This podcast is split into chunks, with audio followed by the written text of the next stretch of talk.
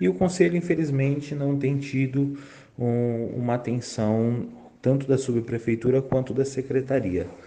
É, já, já estamos indo para oito meses de mandato, até hoje não recebemos os crachás de identificação. É, já foi dado três tipos de desculpa pela secretaria e pela subprefeitura. Esse é o Jardel Pereira, conselheiro participativo de Parelheiros, no extremo sul de São Paulo. Já deu para perceber que ele tem algumas reclamações, mas como será que a pandemia afetou a rotina dos conselhos? Aliás, você sabe o que é e para que serve um conselho participativo municipal?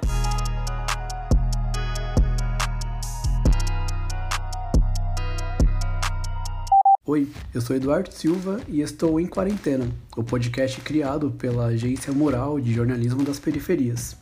Os conselhos participativos municipais existem desde 2013 e são como olhos da população dentro de uma subprefeitura.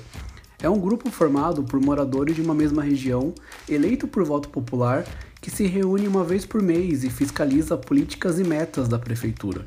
O grupo também repassa as principais queixas e demandas dos moradores aos órgãos competentes. Qualquer pessoa pode comparecer às reuniões, o que inclusive é bem legal, para saber o que está sendo discutido sobre o seu bairro. Antes do coronavírus, essas reuniões eram realizadas na sede de cada uma das 32 subprefeituras. Desde então, elas passaram a ser virtuais, por meio de uma plataforma disponibilizada pela prefeitura. Só que a pandemia tornou mais difícil essa atuação.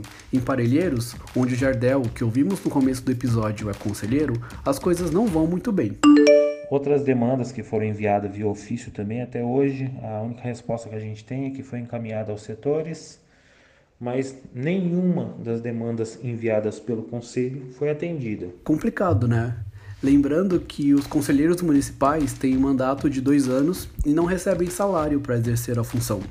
Para saber mais sobre os conselhos participativos e também para ler a resposta da prefeitura sobre essa questão que está rolando em Parelheiros, acesse o site do 32 vezes SP, www.32xsp.org.br.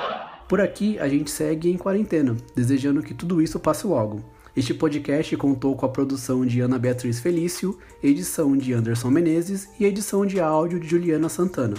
Por fim, higienize sempre suas mãos e se for sair, não esquece a máscara, tá? Até mais!